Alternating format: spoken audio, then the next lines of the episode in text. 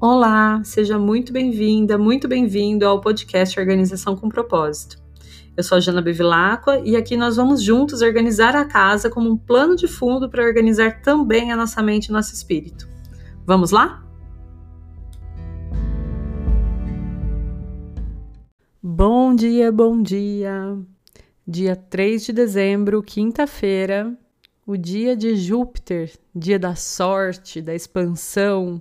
Acho que você já sabe que às quintas-feiras eu gosto sempre de colocar missões e tarefas relacionadas aos nossos limites, aos limites dos nossos ambientes, aos limites dos nossos móveis.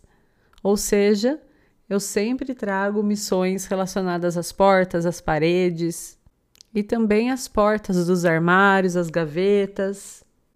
Hoje a gente está na primeira semana do mês, então a gente está trabalhando hall de entrada, lavabo e escritórios, que são ambientes que falam muito sobre os nossos inícios, os nossos novos projetos e também sobre a saúde. Então, quando a gente limpa e organiza esses ambientes, a gente também está trabalhando essas áreas internas através da simbologia e da linha energética que nos liga a cada ambiente que a gente habita. Hoje a limpeza vai ser nas portas e nas gavetas da área de entrada, do lavabo e do escritório.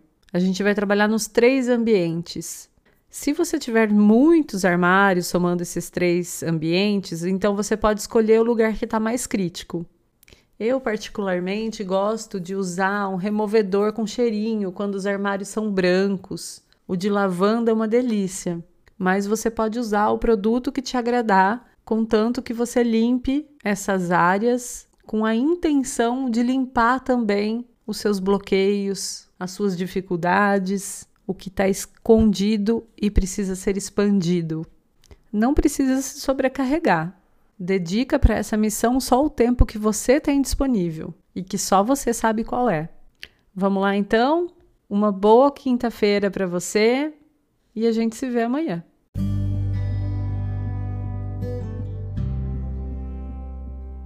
Muito obrigada por me escutar até aqui. Se você gostou desse episódio do podcast, eu convido você a compartilhar com seus amigos, com seus parentes ou com as pessoas que você conhece que estejam precisando de uma dosezinha de organização e de propósito na vida delas.